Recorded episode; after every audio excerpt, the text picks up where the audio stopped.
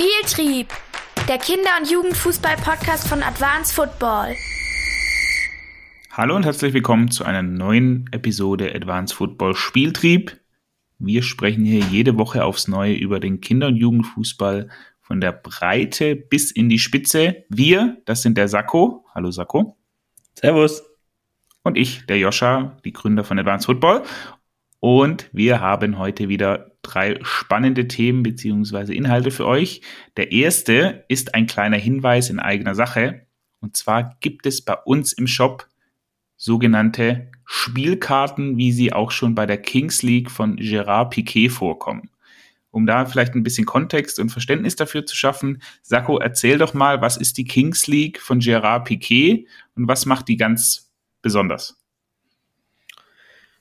Piquet hat mit so Streamern, Influencern und sowas eine Liga ins Leben gerufen mit dem Gedanken, hey, viele Leute, vor allem die jüngere Generation, die haben halt keinen Bock, sich auf ihren Arsch zu setzen und 90 Minuten lang irgendein Spiel zu gucken. Die brauchen was anderes. Kürzere Spielzeiten, weniger Spieler, mehr Action, mehr unvorhergesehene Ereignisse. Und das haben sie mit der Kings League geschaffen, indem es äh, sowas gibt wie, dass ähm, Karten gezogen werden. Ähm, diese Karten sind äh, Ereigniskarten, wenn du so willst, die dann irgendwas zur Konsequenz haben. Nämlich, dass äh, du zum Beispiel sofort einen Elfmeter bekommst. Dann kannst du die Karte willkürlich irgendwann im Spielverlauf einsetzen, so dass du halt strategisch damit umgehen kannst, wann das hilft. Ähm, und wir haben ja das Thema aufgenommen und angepasst für den Kinderfußball. Genau. Ich erzähle gleich und weiter, so wie ich sehe. Nein, ich kann gerne, ich kann gerne voll übernehmen. Diese Spielkarten, die haben wir eben ein bisschen angepasst, was die, was die verschiedenen Inhalte angeht. Denn wir haben es so ein bisschen runtergebrochen auf eine U9, auch eine, auf eine U10, aber auch hoch bis zur U12, U13, U14. Und die sind aus dem gleichen Material wie unser Trainingskatalog. Heißt, es ist äh, was sehr, sehr hochwertiges. Das kann man jederzeit mit auf den Platz nehmen, egal bei welchem Wetter. Das geht nicht kaputt. Ähm, das wird nicht dreckig. Also dreckig wird es schon, aber man kann es einfach abwaschen. Auch wenn es nass wird, ist kein Problem. Heißt, wenn die Kinder damit auch selbst spielen wollen, vielleicht, ja, überlegt euch mal, ob ihr es nicht als, als Weihnachtsgeschenk an, an einzelne Spieler rausgebt. Dann ist es äh, sehr, sehr robust und widerstandsfähig, sodass ihr mit diesen Karten ja Abschlussspiele beziehungsweise Abschlussspiele sagen wir jetzt ja nicht mehr, habe ich gelernt, sondern Fußballspiele ein bisschen kreativer gestalten könnt und so einen kleinen Gamification-Ansatz mit reinbringen könntet. Und ich kann mir vorstellen, das, das braucht am Anfang ein bisschen, bis sich da alle daran gewöhnen, auch an diese kleinen kurzen Unterbrechungen. Aber wenn ich das gezielt und mit längerer ja, Verweildauer immer mal wieder spiele, dann kann das sehr, sehr spannendes und erhellendes sein. Und vielleicht gestalte ich auch mal ganz bewusst Trainingseinheiten rund um diese Spielkarten. Ja, dass ich mal sage, ich treffe mich mit den, mit den unterschiedlichen Mannschaften auch untereinander und die spielen dann mit diesen Spielkarten ihre Fußballspiele. Finde ich auf jeden Fall sehr, sehr spannend. Ich bin, ja, äh, schon in freudiger Erwartung, was ihr uns für, für Stories erzählt, wie es klappt oder wie es auch nicht klappt. Deshalb Spielkarten ab sofort bei uns im Shop. Schaut sie euch mal an. Und ich sehe, Sakko, du hebst deinen Finger. Ja, weil ich schon eine Story dazu habe. Äh, wir durften ja so provisorische Dinger da ausprobieren in einem, äh, an einem Workshop-Wochenende, wo wir Demomannschaften da hatten. Ähm, haben es mit den Kids gespielt und ist es genau wie du sagst. Also man erklärt ihnen dann die Regel und so wie es bei einem Brettspiel auch ist, die erste Runde ist noch ein bisschen holprig, ähm, weil man noch nicht so ganz äh, firm ist mit dem, was da äh, zu tun ist. Das war da auch so. Ähm, und dann nach der, also nach der ersten Runde und mit der zweiten hat sich das aber quasi komplett verändert. Also sie wussten halt, wie man die Karten einsetzt, ähm, welche Karten es so gibt, haben das total gefeiert, schon beim Ziehen der Karte ähm, und dann noch mehr beim Einsetzen der Karte. Äh, und für alle äh, Trainingsmethodik und Didaktiker äh, da draußen ist es halt auch genial. Wir hatten nämlich sowas wie ähm, der Gegner dafür die nächsten vier Minuten Tore nur noch mit dem äh, rechten Fuß schießen. Da habe ich gedacht, ah Mist, ähm, das ist ja, das hat wenig Auswirkung, diese Karte. Dabei waren in der Mannschaft zwei äh, Linksfüße dabei. Und einer davon war so irgendwie einfach ein sehr guter Spieler im, im Kader. Äh, und der durfte das nicht mehr. Und das ist, war so ein Fuddler, der jedes Mal lostribbelt äh, und quasi drei, vier ausspielt und dann selber das Tor schießt. ähm, weil er einen super Schuss auch hatte. Diese Karte aber hat allen anderen in seinem Team einen Vorteil verschafft, ähm, weil sie eben auch nur mit rechts schießen und hat ihm seine eigentlich vermeintlich größten Stärke beraubt, so dass er neue Lösungen finden musste. Und das fand ich einen, ähm, ein geniales Tool eigentlich und wir haben das ja auch für ähm, Einzelspieler, also bestimme einen Gegner, der die nächsten x Minuten nicht mehr dribbeln darf. Heißt, er darf maximal zwei Ballkontakte machen. Ja, wen will ich dann aus vom Gegner? Den, wo ich meine, das ist der vermeintlich beste Dribbler. Und kann ihm dann für den Moment diese extrem gute Fähigkeit, die er hat, wegnehmen.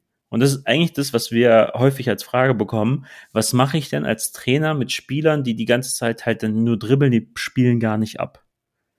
Dann sage ich, dann spielst du Kingsley-Karten oder jetzt unsere äh, Action-Game-Karten, ähm, dass du die nimmst und dadurch zufällig so ein Verhalten auch noch auflöst. Da bist du aber nicht der Buhmann, der ihm sagt, ihr, müsst jetzt nur noch mit zwei Kontakten, dann sagen die auch, lass uns einfach mal kicken.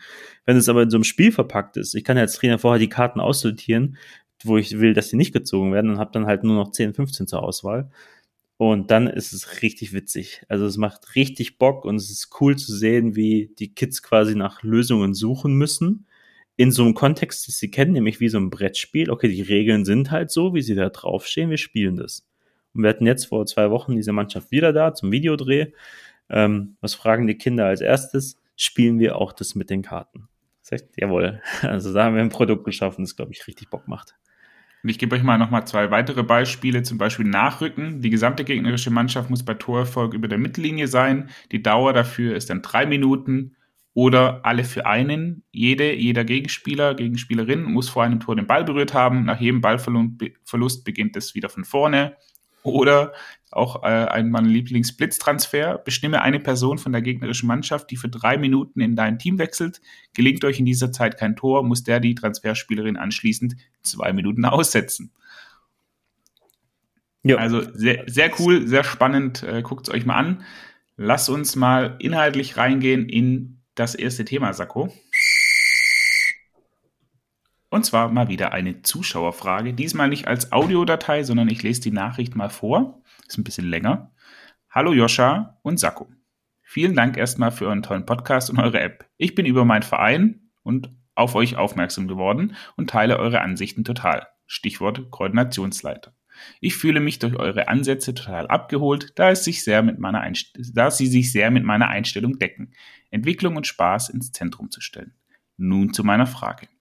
Ich trainiere aktuell einen 2014er Jahrgang, also E-Jugend, der wirklich talentiert ist und extrem motiviert. In den Spielern, Spielen liefern sie das auch voll ab und schwimmen auf einer Erfolgswelle. Im Training führt das aber dazu, dass die Stimmung sich regelmäßig aufschaukelt und bei verlorenen Trainingsspielen, selbst bei der Tschechenrolle, oft Tränen fließen. Nun wechseln wir in die Halle und aus grundsätzlich toller Intensität geht es mit Bande und hartem Hallenboden in Richtung Verletzungsgefahr. Die Jungs sind absolut keine Treter, aber es geht halt jedes Training rund, als ob es das Finale des Heimturniers wäre.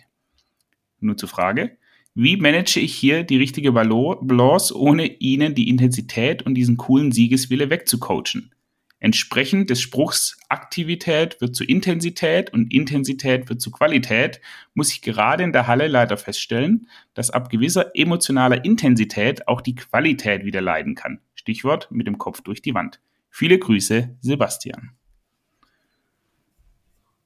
So. Cool, oder? Coole Truppe äh. auf jeden Fall, hätte ich auch mal Bock zu trainieren. äh, was ist dein erster Gedanke, wenn du das liest oder hörst? Sako. Ähm, es ist, glaube ich, das Gegenteil von dem, was typisch ist. Die allermeisten Trainer sagen ja sowas wie, wir, wir gehen nicht richtig in die Zweikämpfe, die gehen nicht richtig hin im Spiel, die haben Angst da äh, vor dem Gegenspieler und wir sagen halt, okay, so wie wir trainieren, so spielen wir auch und ihr trainiert halt körperlos, dann spielt ihr körperlos. Und sie lernen gar nicht, wie das ist, in so einen Zweikampf gehen zu müssen. Heißt, du kannst nicht erwarten, dass sie es im Spiel umsetzen. Äh, hier haben wir ja das andere Extrem. Also die wissen ja wohl ganz genau, wie man in die Zweikämpfe geht äh, und nehmen das auch sehr gerne an. Ähm, mich würde schon interessieren, ob das wirklich die ganze Mannschaft ist ähm, oder ob nicht so drei, vier dabei sind, die auch schnell dann überdrehen. Also man kennt es ja, wenn man einem Kind schon das Revanche-Foul irgendwie im Gesicht ansieht, äh, wenn er dann mit zusammengekniffenen Augen und leicht Tränen in den Augen quasi zurückrennt, einfach nur um den anderen zu treten. Ähm, ob das nicht sich aufschaukelt durch ein paar wenige und eigentlich grundsätzlich das gar nicht für die Mannschaft komplett zutrifft. Ähm, genau, das so irgendwie als grober Rahmen. Was mein erster spontaner Gedanke war, ich würde dann halt äh, Schiedsrichtern in diesen Spielen, in denen es so dran ist. Heißt, in 1 gegen 1 Form würde ich sagen, Foul bedeutet Tor für den Gegner. Also wir spielen dann das 1 gegen 1 als Teamwettkämpfe beispielsweise. Jedes Tor für deine Mannschaft ist halt ein Punkt. Ähm, und jeder, jedes Foul vom Gegenspieler ist auch ein Punkt für dein Team. Heißt, die hören dann auf zu treten in übertriebenem Maße, weil ja sonst die Aktion vorbei ist und der Gegner einen Punkt sammelt. Das geht in allen Spielformen, die in so eine Richtung gehen, wo ich einen Mannschaftswettkampf einführen kann. Und dann in Richtung Fußballspiele am Ende des Trainings, also landläufig bekannt als Abschlussspiele, äh, würde ich genauso meine Pfeife dann benutzen. Also ich würde klar einfach sofort, so langsam faul, zack, kurz, kurzer Pfiff, Freistoß, geht zurück und dem gar nicht so ein Ding widmen. Also ich würde es gar nicht in den Fokus stellen und irgendwie was dazu sagen und dann da, auch wenn die anfangen rumzuheulen, dann, dann irgendwie, hey, und es ist doch nicht so schlimm und da fünf Minuten auf die einreden, das würde ich alles einfach gar nicht machen.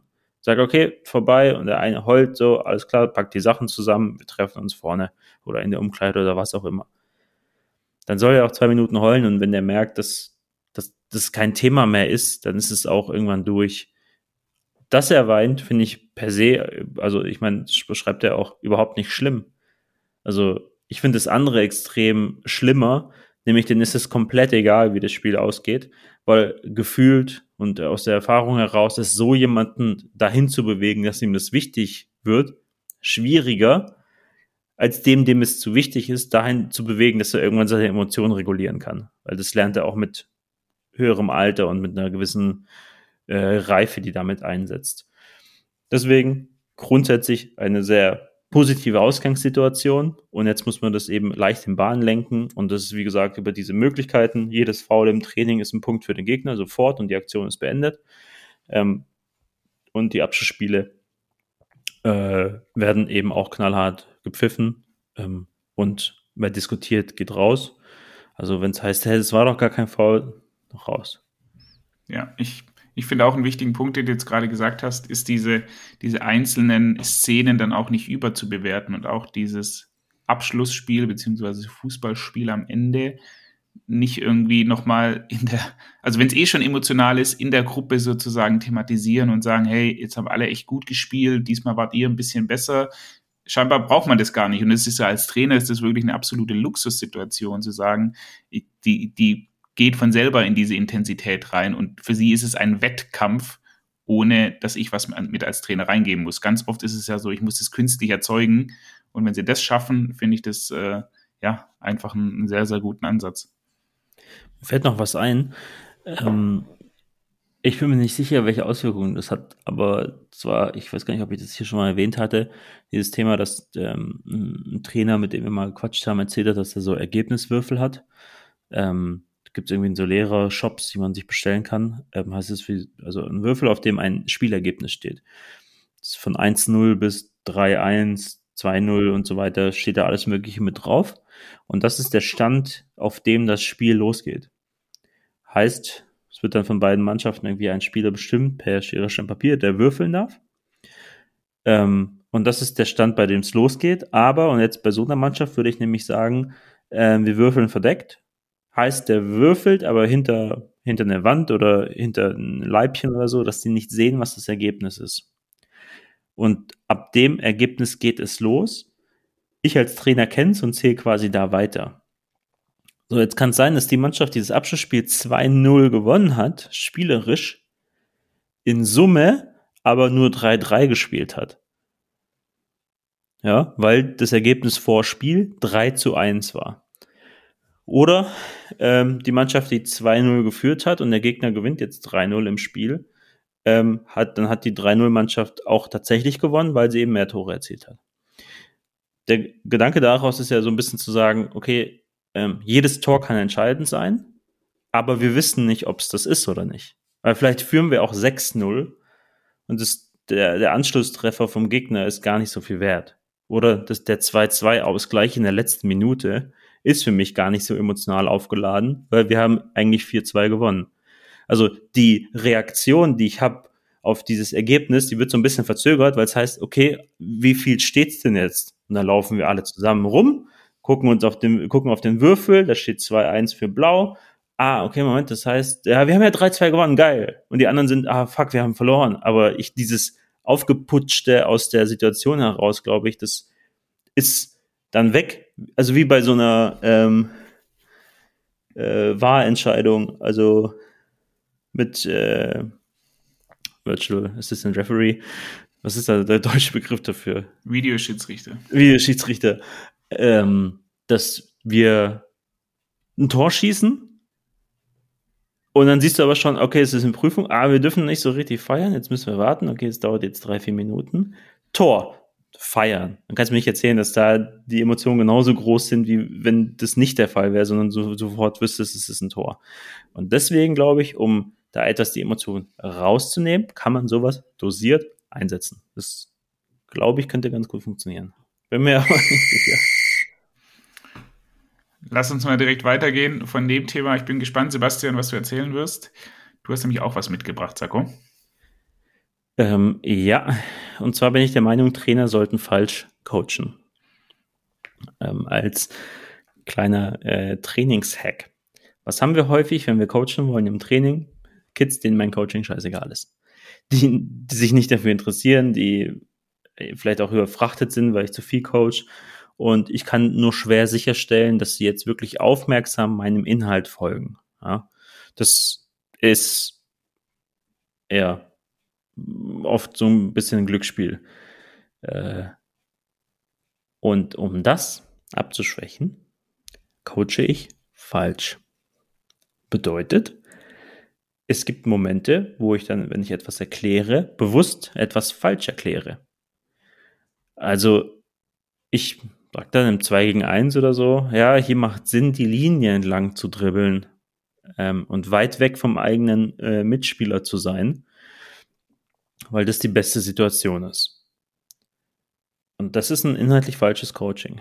Und was ich möchte und quasi was das Ziel ist, die, die Kids und die Mannschaft dahin zu erziehen, ist, dass sie die Hand heben und sagen, hä, Moment, Coach, das stimmt doch gar nicht. Du hast uns doch eigentlich immer gesagt, wir sollen auf den Gegenspieler zutreten. Oder, naja, was auch immer dann der, der, der eigentliche Coaching-Punkt ist. Ähm, und diesen Rahmen dann zu schaffen, ich glaube, den kann ich auf der einen Seite schaffen, indem ich das immer wieder mal einstreue und nach meinem Coaching vielleicht einen kurzen Moment warte äh, und sage, ja, Moment, stimmt es denn jetzt überhaupt, was ich da erzählt habe? Oder ich lasse sie in die Falle tappen quasi und die machen so ein paar Aktionen, dann frage ich nochmal, und wie war es jetzt? Ist es jetzt besser, wenn man die Linie entlang läuft? Und dann wünsche ich mir, dass sie sagen, nein, es ist nicht. Ähm, und ab dem Moment, ab dem die sich ja kritisch damit auseinandersetzen, was ich so erzähle, habe ich eine höhere Aufmerksamkeit äh, bei ihnen auf den gewünschten Inhalt, äh, als ich davor hatte, wenn sie eh quasi einfach nur berieselt werden. So, der Trainer erklärt mir halt einfach immer alles. Ähm, und ohne darüber nachzudenken, wenn dies dann an oder halt nicht. Da verändert sich ein bisschen die, die Dynamik, die wir da haben. Ähm, wir haben dann gedacht, okay, wenn man, also wenn du zu junge Kids hast, dann erkennen sie das vielleicht nicht und ist dann schwierig, das danach wieder aufzulösen. Ähm, dass man da eher damit arbeitet, zu sagen vor dem Training, ähm, hey Kids, heute in diesem Training wird es eine Sache geben, die ich euch ganz falsch erkläre. Die stimmt dann gar nicht. Ihr müsst dann sofort die Hand heben und wenn ihr das schafft, dann gibt's irgendwas. Fünf Minuten länger Abschlussspiel oder so. Oder wir spielen am Ende Challenge Game dann, was denen so viel Bock macht. Ähm, dass sie die, eigentlich das ganze Training, sobald ich anfange zu coachen, sind alle aufmerksam, weil sie sagen, okay, Moment, stimmt es denn, was er gesagt hat? Ja, okay, wahrscheinlich schon. Okay, dann war es das hier noch nicht. Und das fände ich cool. Also, ich könnte mir vorstellen, dass es eine positive Dynamik entwickelt, was die Auseinandersetzung mit dem Inhalt angeht. Und auch hier wieder gilt halt nicht übertreiben. Ich weiß nicht, ob ich jedes Training machen muss. Ähm, aber wenn ich davor schon mit so einem Frame reingehe und sagen, dieses Training wird einen Inhalt, vielleicht sogar zwei geben. Das wird falsch sein. Ähm, ich, wenn ihr beide Szenen erkennt, dann gibt's was. Und so quasi die auch ein bisschen mündiger machen mit der Zeit, dass sie durchaus mal, dass sie auch lernen, mir als Trainer vielleicht zu widersprechen. Und da haben wir ja mehr Probleme mit unserem Ego an dem Zeitpunkt, aber dass ich ein Kind habe, das sagt, du hast vorhin gesagt das und das, aber ist es nicht besser das und das? Das ist doch die beste Situation, die wir hervorrufen können, wenn die so weit sind, dass sie sich anfangen, Gedanken zu machen über die Inhalte, die wir da so platzieren. Das war mein, äh, mein Take, äh, den ich so mitgenommen hatte.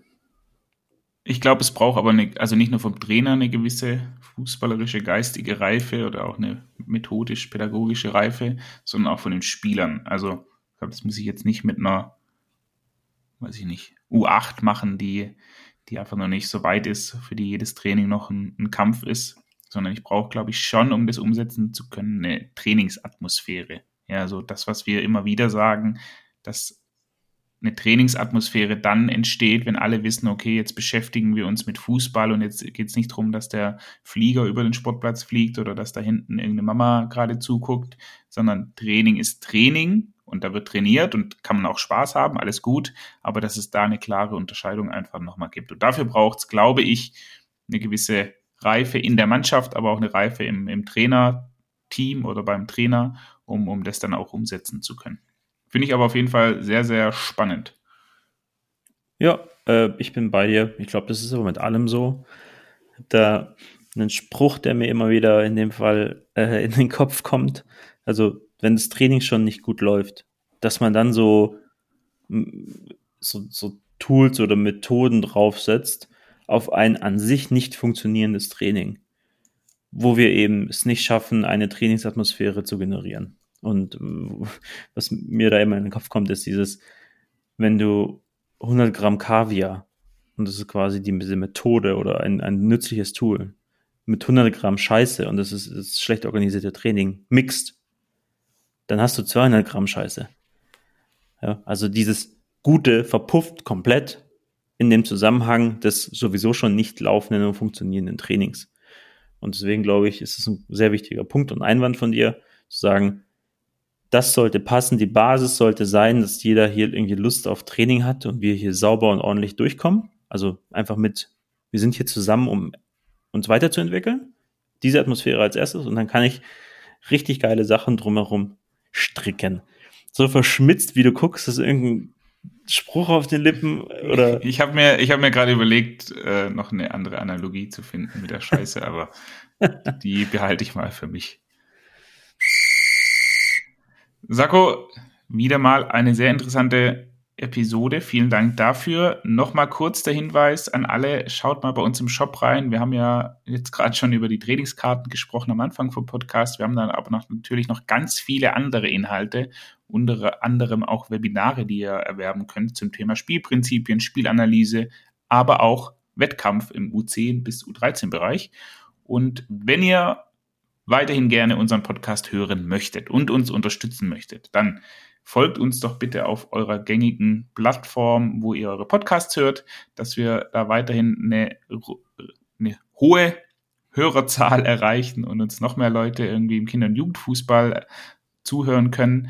Und wenn ihr uns einen Kommentar schreibt, zum Beispiel bei Apple Podcast, freut uns das auch, denn meine Auswertungen haben ergeben, dass die meisten Leute uns tatsächlich über Apple Podcast hören. Hätte ich auch nicht gedacht. Deshalb da gerne eine Bewertung und einen Kommentar dazu schreiben. Ein paar Zeilen reichen da schon. Und wenn ihr eine Frage habt an uns, so wie der Sebastian heute, dann stellt uns die gerne an info at advance.football oder schickt uns eine Sprachnachricht, die wir dann veröffentlichen können, wenn ihr das möchtet, an unsere WhatsApp-Nummer. Die packe ich in die Show Notes. Und ich hätte gesagt, Sako, mach mal einen Haken dran. Bis zum nächsten Mal. Bis dann.